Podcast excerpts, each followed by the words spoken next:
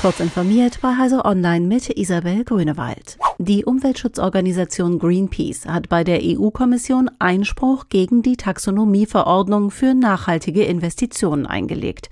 Sie meint, Erdgas und Atomkraft als ökologisch nachhaltig zu bezeichnen, verstoße gegen Unionsrecht. Die Einordnung stehe im Widerspruch zur Taxonomie selbst falls die EU-Kommission trotz des Antrags auf interne Prüfung, wie der Einspruch offiziell heißt, bei ihrer Meinung bleibe, wolle Greenpeace vor dem Europäischen Gerichtshof gegen die Taxonomieverordnung klagen. Das Taxonomie genannte Klassifikationssystem soll Investoren darüber informieren, welche Finanzierungen als klimafreundlich gelten. Microsoft Teams speichert die Zugriffstoken im Klartext, mit denen sich die Nutzer in Teams bei den Microsoft-Diensten anmelden. Angreifer mit Zugriff aufs Dateisystem des PCs können die Dateien klauen und Zugriff auf die Microsoft-Dienste wie Skype und Outlook ergaunern, ohne das Passwort des Nutzers zu kennen. Auch eine Zwei-Faktor-Absicherung wird so übergangen. Das haben die Forscher der Cybersecurity-Firma Vectra herausgefunden.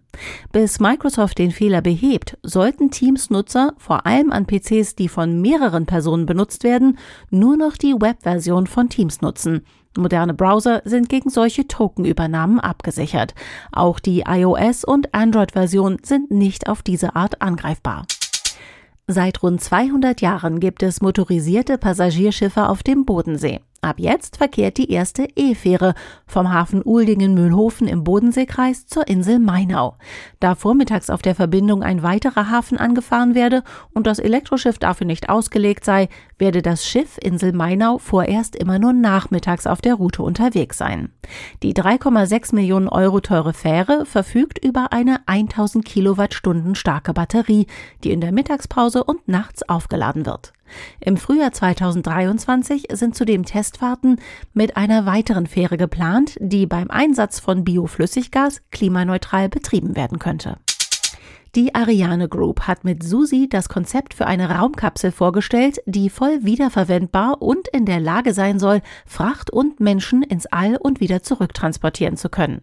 Der Name Susi steht für Smart Upper Stage for Innovation Exploration, also etwa kluge Oberstufe für innovative Erkundungen.